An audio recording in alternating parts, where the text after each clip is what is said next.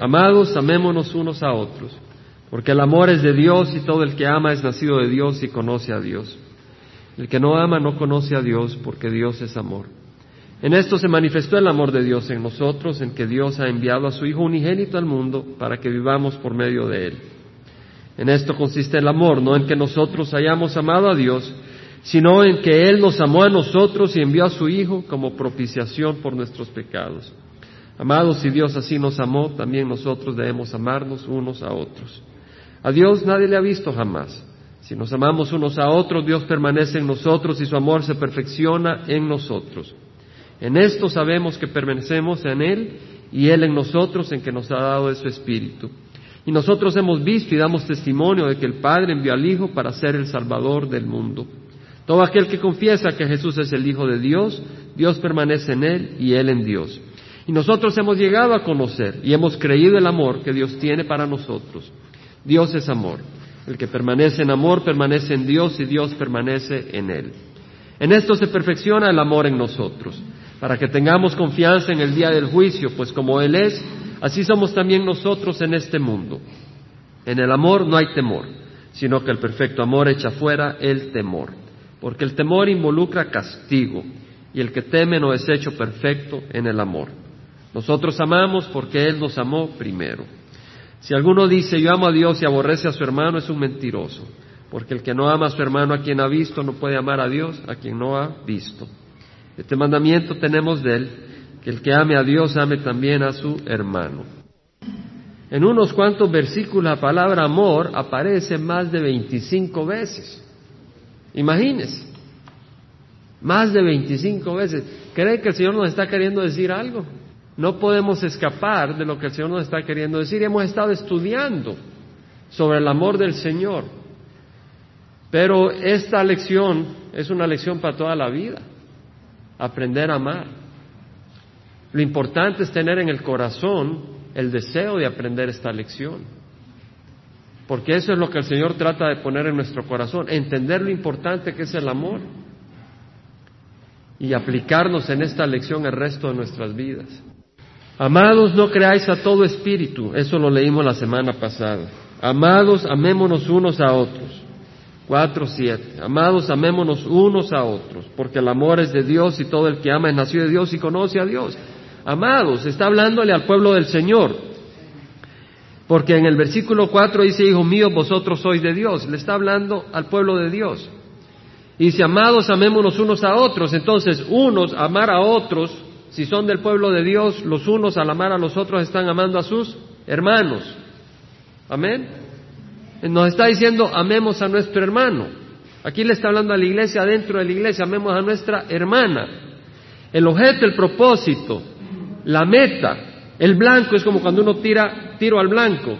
El propósito es tirar la flecha que entre en el blanco. No que la flecha vaya por el aire, sino que caiga al blanco. Si la flecha va por el aire, no, no, sabemos hasta que llegue al blanco, ese es el propósito. El propósito del amor es que el hermano sea recipiente de nuestro amor. El objeto, el propósito es el hermano recibir ese amor. ¿Entendemos, hermanos? Es como decir, vamos a jugar un jueguito de fútbol y vamos a reunirnos tres, cuatro grupos y vamos a jugar entre equipos y el propósito es hacer ejercicio que es saludable, ¿verdad? El ejercicio es saludable, es necesario y a la vez sudamos y a la vez eh, nos distraemos, ¿verdad? Nos relajamos y después de sudar nos echamos una agüita de coco o, de lo que sea y, y compartimos del Señor y del amor. muy hermoso, ¿verdad? El propósito es el amor. Pero si realmente vamos con esa intención, pero nuestro corazón realmente, el propósito es el fútbol. ¿Y quién es el mejor? Cuando llegamos y lo que queremos probar es que somos mejores que los demás, ya empiezan a haber pleitos, ya empiezan a haber problemas. Se nos olvidaron que son nuestros hermanos, ¿cierto? Entonces, el punto es, hacemos las cosas, pero no olvidemos el propósito, no olvidemos el blanco, la meta de lo que hacemos. La meta de lo que hacemos es que nos compartamos el amor no el instrumento, no el proceso, ¿verdad? Es como cuando hagamos el potluck, ¿verdad? Eh, que si hago mi salsita no me van a decir, no, esa salsita no tiene picante. Pero eh, entendemos, ¿verdad? El propósito cuando hacemos las cosas es, el blanco es las personas. No perdamos eso de blanco, que ellos reciban el amor. De hecho, en una ocasión, Pablo escribió, no os alabo porque no os congregáis para lo bueno, sino para lo malo. O sea, de que uno se puede congregar, uno puede hacer las cosas no para lo bueno. Y, y el Señor dice, amémonos unos a otros.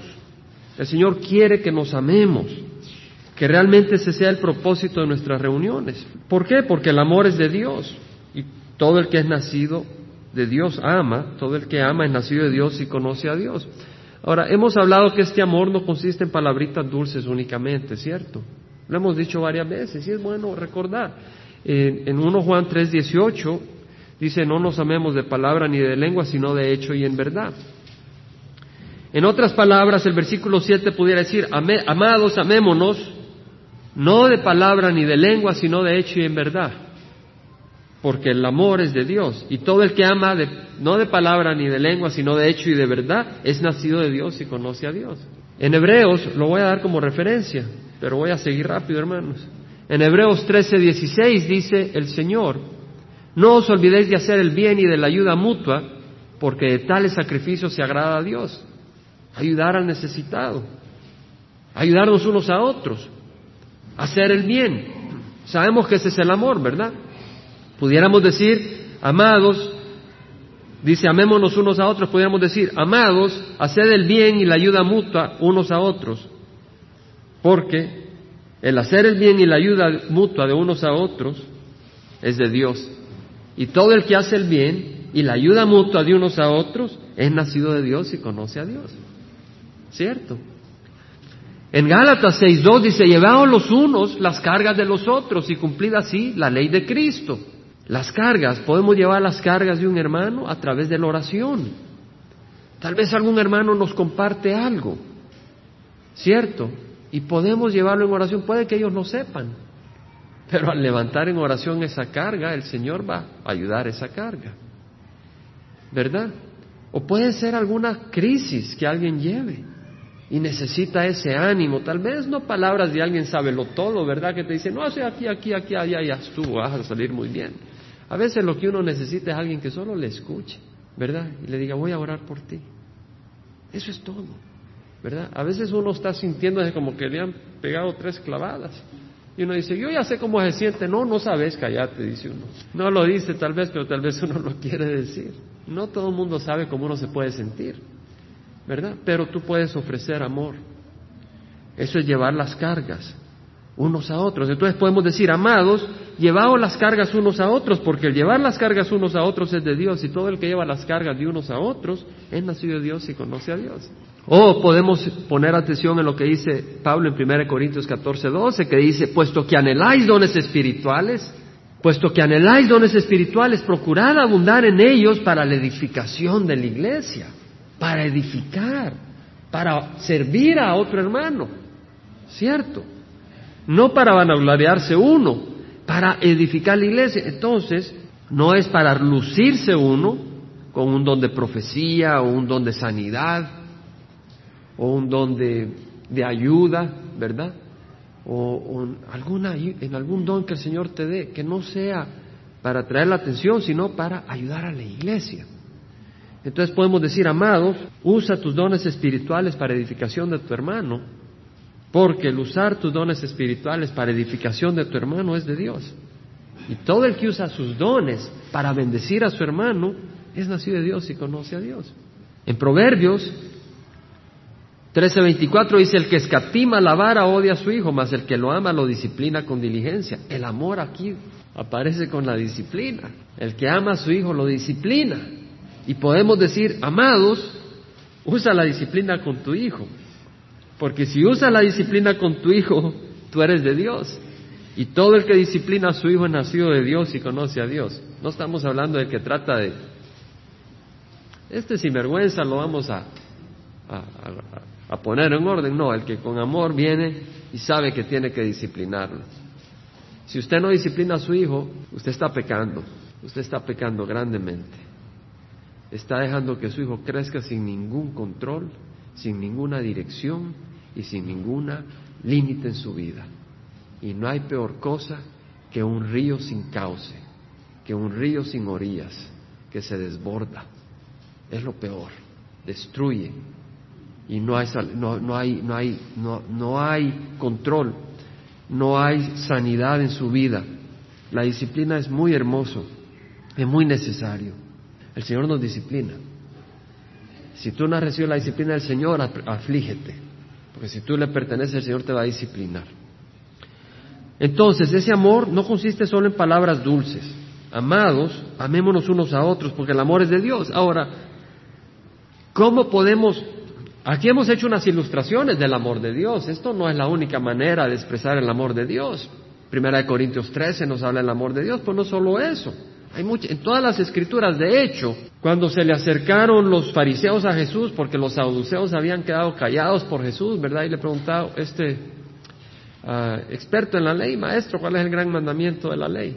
Saben lo que el Señor le dijo, ¿verdad? Amarás al Señor tu Dios con todo tu corazón, con toda tu alma y con toda tu mente. Ese es el grande y primer mandamiento. Y el segundo, semejante a esto, amarás a tu prójimo como a ti mismo. En esto descansa la ley y los profetas. Quiere decir que todos los mandamientos Todas las leyes, todas las enseñanzas, los mandatos de Dios en las escrituras, en, los primeros cinco libros de la Biblia, Génesis, Éxodo, Levítico, Número y Deuteronomio, y en los libros de los profetas, todos los mandamientos tienen un propósito, amar a Dios y amar al prójimo. ¿Cuál es la palabra ahí? Amar. La palabra amar. Ese es el propósito. Entonces, si queremos amar como Dios quiere que amemos, Leamos la escritura para saber cómo amar. No como nos enseña Hollywood, ¿verdad? Que eso no es amor. Realmente eso no es amor. No quiero que me amen como enseña Hollywood a amar a la gente, ¿verdad? Yo quiero que me amen como Jesucristo enseña a amar. Yo quiero aprender a amar como Jesucristo ama. No es fácil, pero es algo altísimo, algo elevadísimo, algo grandioso. En Santiago, el Señor dice a través de Santiago, sed hacedores de la palabra y no solamente oidores que se engañan a sí mismos. Así que al estudiar las escrituras, vamos a aprender a amar. ¿Qué cosa, verdad? Antes no sabíamos de que los mandamientos y la palabra de Dios nos iba a enseñar a amar. ¿Queremos amar de acuerdo a nuestra manera? No, tienes que amar de acuerdo al Señor. Eso es el verdadero amor. Ahora, este amor es la verdadera identificación del cristiano. En 1 de Juan 3:19 dice, en esto sabremos que somos la verdad y aseguramos nuestros corazones delante de Él. En esto sabremos si nos amamos no de palabra ni de lengua, sino de hecho y en verdad. En esto sabremos que somos de la verdad y aseguramos nuestros corazones delante de Él. En 1 Juan 3:14 dice, nosotros sabemos que hemos pasado de muerte a vida porque amamos a los hermanos, el que no ama permanece en muerte. El amor a los hermanos es una prueba que le pertenecemos a Jesucristo. En Juan 13:35 dice, en esto conocerán todos que sois mis discípulos si os tenéis amor los unos a los otros. Juan 13:35, en esto conocerán todos que sois mis discípulos. Fíjense que me da mucho gozo en el trabajo. Pues aquí ustedes no me ven mucho interactuar, ¿verdad? Pero en el trabajo es ahí donde estamos en el fuego del día, ¿verdad? En la batalla, en el campo de batalla, y ahí vemos varios hermanos. Y es hermoso el amor que hay ahí entre los hermanos, entre los que están en fuego por el Señor. Hay algunos que, pues yo creo que son cristianos, les doy el beneficio de la duda, ¿verdad? Pero, pues que el Señor se compadezca. Pero ahí veo los hermanos que están en fuego en el Señor y se ve ese amor, ¿verdad? Que si pudieran solo estar hablando y compartiendo, pero sabemos que tenemos que trabajar y que hay que dar al César lo que es del César y al Señor lo que es del Señor. Pero podemos sentir ese gozo, ¿verdad? Ese amor, ese, esa alegría de vernos unos con otros. ¿Verdad? Es hermoso, es hermoso ese amor y yo sé que el mundo lo ve. Entonces, versículo 8 de una de Juan 4 dice, el que no ama no conoce a Dios porque Dios es amor. El que no ama no conoce a Dios, hermanos, debemos de amar. Es importante. Para amar tenemos que poner a muerte la carne, porque no es fácil, hermano. En esto se manifestó el amor de Dios en nosotros, en que Dios ha enviado a su Hijo unigénito al mundo para que vivamos por medio de Él. El amor de Dios se ha manifestado en nosotros, se ha revelado, se ha hecho visible. Hemos visto nosotros lo que es el amor de Dios, cómo Jesucristo vino a morir para que nosotros tengamos vida eterna. ¿Qué cosa? Y el Señor Jesucristo dice en 1 Juan 3:16, en esto conocemos el amor en que Él puso su vida por nosotros. Así nosotros debemos de poner nuestra vida por los hermanos. Nosotros debemos de poner la vida por nuestro hermano. ¿Verdad que nos sentimos cortos? ¿Verdad? Gloria al Señor, está bien sentirse corto. El problema es decir, eso es mucho para mí, yo me voy. ¿Entendemos? Está bien sentirse corto, gloria al Señor, es reconocer nuestra pobreza espiritual y el Señor dice, bienaventurados los pobres de espíritu, porque ellos darán el reino de los cielos. Está bien conocer la pobreza espiritual, lo importante es no huir, sino pedirle al Señor que nos llene y que nos enseñe a amar. Pero el Señor nos está enseñando a amar, a poner nuestra vida por los hermanos. Amén. Amén, hermanos. ¿Nos está enseñando o no? A mí me está enseñando. Yo sé que a usted le está enseñando. Le damos gloria al Señor. Porque si no has aprendido a amar hoy más que hace un año, has perdido el tiempo. ¿Cierto? Porque dice el Señor que si damos todo lo que tenemos a los pobres y doy mi cuerpo a ser quemado, pero no tengo amor, de nada me sirve. Tenemos que aprender a amar. Y ese amar no es un sentimiento únicamente, es perseverancia. ¿Cierto? Requiere perseverancia en el amor. Requiere paciencia. Y solo el compromiso con el Señor y su ayuda nos da esa ayuda. Dios envió a su Hijo único, aquel que se llama Jesucristo, el que vino en la carne, ¿verdad? Eso lo leímos la semana pasada. Todo espíritu que confiesa que Jesucristo ha venido en la carne es de, Dios. no el Jesucristo que algunos se imaginan y que le llaman Jesucristo, ¿verdad? Es como que digamos, estamos esperando al hermano Bernardo que nos va a ayudar a poner las sillas, ¿verdad? Y viene otra persona que se llama Bernardo y va caminando. Ahí viene Bernardo. No, no, no, no, no, no. El hermano Bernardo, decimos. ¿Entendemos? Muchas personas dicen Jesucristo, pero es otro Jesucristo, no el Jesucristo de las Escrituras. El Jesucristo que nosotros conocemos, que las, las profecías hablan, es Hijo de Dios. Porque en Isaías 9:6 dice un niño nos ha nacido, un hijo nos ha sido dado y el gobierno está sobre sus hombros y su nombre será llamado admirable consejero, Dios poderoso, Padre eterno, príncipe de paz. Entonces es un niño, ¿verdad? Es un hijo y también es Dios, entonces sabemos que es el Hijo de Dios, ¿verdad? En Isaías 7:14, Isaías profetizó diciendo, la Virgen concebirá, concebirá y dará a luz, y su nombre será llamado Emanuel. Y cuando el arcángel, el ángel eh, Gabriel habló con José en su sueño de que no pusiera de lado a María, le dijo, le pondrá, esto, esto ha ocurrido, ¿verdad? Tu prometida está encinta para que se cumpla lo que dicen las escrituras. La Virgen concebirá y dará luz y su nombre será llamado Emanuel, que quiere decir Dios con nosotros. Entonces, en el Antiguo Testamento, las profecías hablaban que el Mesías sería hijo de Dios. ¿Verdad? Y estudiamos la semana pasada como Pedro le dice al Señor, tú eres el Cristo, el ungido, el Hijo del Dios viviente. Y ese Hijo del Dios viviente está diciendo, tú eres no, no solo un ser humano, hijo de un ser humano, eres el Hijo de Dios, eres un Dios, eres Dios, Dios encarnado. Eso es lo que le estaba diciendo. Estaba dando a, conocer, la, estaba declarando la divinidad de Jesucristo. Y de hecho Jesús le dijo, Pedro, tú eres Pedro, Petros, y sobre esta Petra, sobre esta roca edificaré mi iglesia. La iglesia, la iglesia del Dios viviente está fundada en la realidad de que Jesús es el Hijo del Dios viviente. Es, Dios encarnado, ¿cierto? Y toda otra grupo que diga que Jesús Cristo es un ángel, o algo corto de lo que las escrituras lo revelan es un culto y no viene de Dios. Estamos, hermanos. Entonces Dios ha enviado a su Hijo unigénito, es decir, a su único Hijo, no una el, el Dios vivo, encarnado. Ahora dice, en esto consiste el amor, no en que nosotros hayamos amado a Dios, sino que Él nos amó a nosotros y envió a su Hijo como propiciación, como pago por nuestros pecados. No en que nosotros hayamos amado.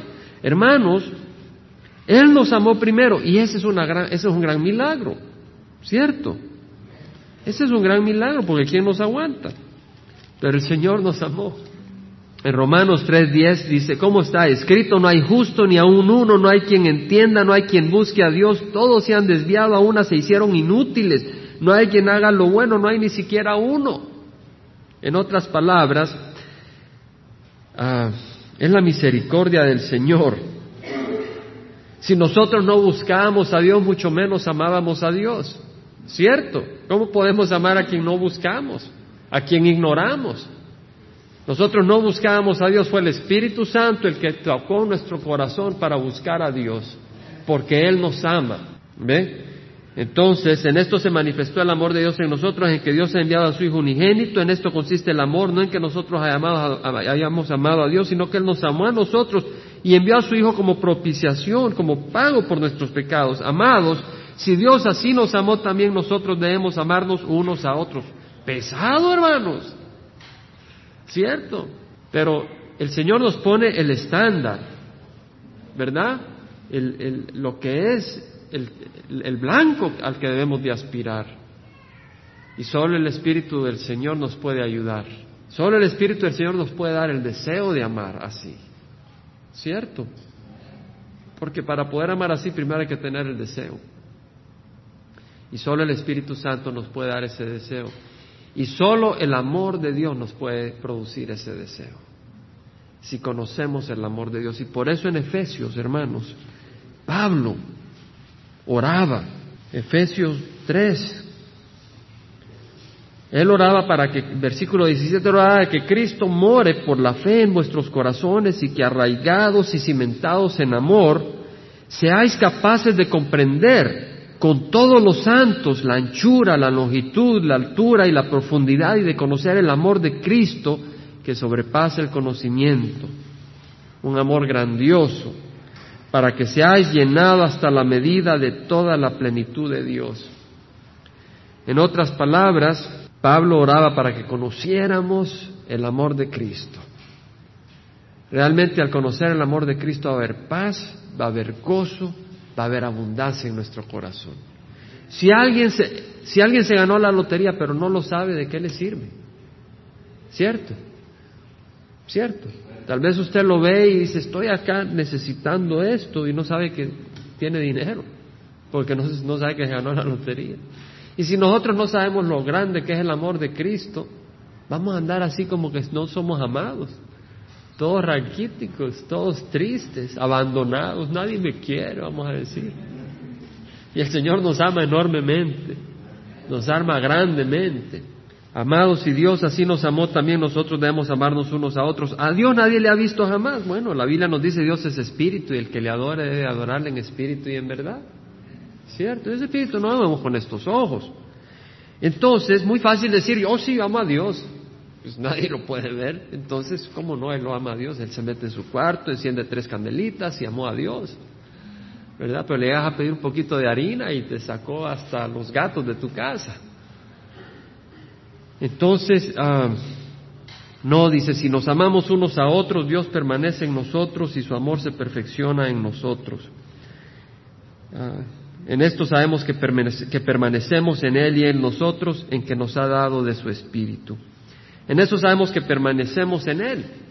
El Señor dice que Él es la vida y nosotros los pámpanos, somos las, ramas, y que aparte de Él no podemos producir fruto, y que es su deseo que produzcamos mucho fruto para gloria del Padre. ¿Cierto? Y luego dice que nos mantengamos en sus mandamientos. Está en Juan 15. En versículo 10 del capítulo 15 dice, si guardad mis mandamientos permaneceréis en mi amor Así como yo he guardado los mandamientos de mi Padre y permanezco en su amor. Versículo 12, este es mi mandamiento, que os améis los unos a los otros, así como yo os he amado. Versículo 14, vosotros sois mis amigos si hacéis lo que yo os mando. ¿Quieres ser amigo de Jesucristo? ¿Quieres decir Jesucristo es mi amigo? Qué hermoso, fíjese. ¿Ha dicho a usted alguna vez Jesucristo es mi amigo? Acá dice que podemos decir eso, pero entendiendo que no solo es nuestro amigo, es nuestro Dios, nuestro redentor, pero también nuestro amigo. Imagínese qué gran cosa. Poder decir, Jesús, tú eres mi amigo. Imagínate en la noche en tu cuarto o donde estés, cerrar los ojos y decir, Jesús, mi amigo. Dice la palabra del Señor que Él nos ha dado de su Espíritu. De hecho, dice que el Espíritu da testimonio a nuestro Espíritu que le pertenecemos a Él. El Espíritu Santo le da testimonio a nuestro Espíritu que le pertenecemos a Dios.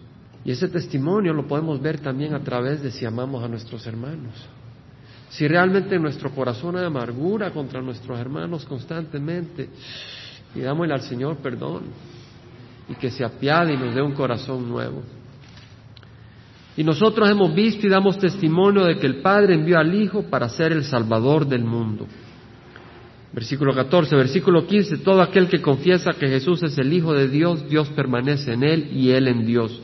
Confesar a Jesús, Hijo de Dios, es confesar la divinidad de Jesucristo. Y nosotros hemos llegado a conocer y hemos creído el amor que Dios tiene para nosotros. Dios es amor y el que permanece en amor permanece en Dios y Dios nuestro Dios es un gran Dios. Fíjese, Él quiere que permanezcamos en amor. Y Dios permanece en Él. Hemos creído el amor que Dios tiene para con nosotros. Acabamos de tener una muestra de su amor que podemos decirle a Jesús nuestro amigo. Fíjate, qué gran amor. Qué gran amor para poderle decir a Jesús nuestro amigo. Es un amor infinito. Pecadores nosotros. Mente, corazón sucio. Poder venir y decirle a Jesús nuestro amigo, solo si hemos sido lavados por la sangre de Cristo. Y si hemos sido lavados por la sangre de Cristo, gloria al Señor Jesús, eres nuestro amigo. En esto se perfecciona el amor en nosotros para que tengamos confianza en el día del juicio. Viene un juicio. Pues como Él es así, también somos nosotros en este mundo. Hablando de juicio, el versículo 18 dice, pero en el amor no hay temor, sino que el perfecto amor echa fuera el temor, porque el temor involucra castigo y el que teme no es hecho perfecto en el amor. El que teme de la venida del Señor es porque no conoce el amor de Dios. Nosotros conocemos el amor de Dios. Nosotros amamos porque Él nos amó primero. Jesús es el que nos amó primero, no nosotros. Él nos amó. Y si Él nos amó siendo pecadores, estando separados de Él, siendo enemigos por el pecado, ¿cuánto más nos amará? Y nos bendecirá ahora siendo hijos de Él, reconciliados por la sangre de su Hijo Jesucristo. Qué hermoso. Si alguno dice yo amo a Dios y aborrece a su hermano, es un mentiroso, porque el que no ama a su hermano a quien ha visto no puede amar a Dios a quien no ha visto. Y este mandamiento tenemos de él, que el que ama a Dios ame también a su hermano. Es un mandamiento amar a nuestro hermano. Vamos a seguir unos versículos más. Todo aquel que cree que Jesús es el Cristo es nacido de Dios. Y todo el que ama al Padre ama al Hijo nacido de Él. Si alguien dice, sí, yo amo a Dios, pero no ama a Jesucristo, es un mentiroso. El que realmente ama a Dios va a amar al Hijo Jesucristo. En esto sabemos que amamos a los hijos de Dios cuando amamos a Dios y guardamos sus mandamientos. Aquí está el amor de Dios. Obedecer la palabra de Dios. Los mandamientos. ¿Qué dicen los mandamientos? Honra a tu padre y a tu madre. ¿Qué dicen los mandamientos? No robar, no cometer falsos, no dar falsos testimonios, ¿verdad? No codiciar, porque este es el amor de Dios, que guardemos sus mandamientos y sus mandamientos no son gravosos. Realmente, recientemente, en los últimos, el último año, al leer los mandamientos veo tanta dulzura del Señor en sus mandamientos, tanta belleza del Señor en sus mandamientos, son hermosos. Todo lo que es nacido de Dios vence al mundo. Esta es la victoria que ha vencido al mundo nuestra fe. Fe es la certeza de lo que se espera, la convicción de lo que no se ve. ¿Verdad? Y sin fe no podemos agradar a Dios. Todo el que se acerca a Él debe creer que Él existe y que Él remunera a los que le buscan. Entonces fe no consiste en creer que nosotros merecemos el amor de Dios, porque no lo merecemos. Fe no consiste en creer que somos lo suficientemente buenos para que Dios se sienta orgulloso de nosotros. Fe es creer que Dios nos ama tanto y que su amor nos pertenece porque Él nos lo ha ofrecido y nos lo dice en su palabra y tomar esas promesas y caminar en esas promesas. Eso es ser fe, eso es tener la fe de Dios. Todo el que es nacido de Dios vence al mundo, porque si tenemos el amor de Dios y queremos el amor de Dios, diremos, como dijo el salmista, el Señor es mi pastor, nada me faltará. Está hablando del pecado. Estoy satisfecho con el Señor, no necesito el pecado. Esta es la victoria que ha vencido al mundo, nuestra fe. ¿Y quién es el que vence al mundo sino el que cree que Jesús es el Hijo de Dios? Gloria al Señor. Aquí cerramos, hermano. Vamos a parar y vamos a, a dar gracias al Señor. Padre Santo, te damos gracias porque tu palabra es hermosa. La hemos leído, hemos meditado en ella y es hermosa, Señor. Tu amor es hermoso, Padre. Enséñanos a caminar en tu amor. Enséñanos, Señor, a tener fe en ti. Señor, y a saber que no somos nosotros, sino eres tú el que nos transforma. Que no, no es que merezcamos, sino eres tú el que nos has escogido y nos estarás transformando. Derrama tu Santo Espíritu sobre esta congregación, sobre los que estamos aquí, sobre los que no pudieron venir, sobre los que no están acá, Señor. Que tengas misericordia, Señor, y que todos aprendamos a amar como tú nos has amado. Señor, que así sea. Y que la gracia de nuestro Señor Jesucristo, el amor del Padre y la comunión del Espíritu Santo vaya con cada uno de nosotros esta semana. En nombre de Cristo Jesús. Amén.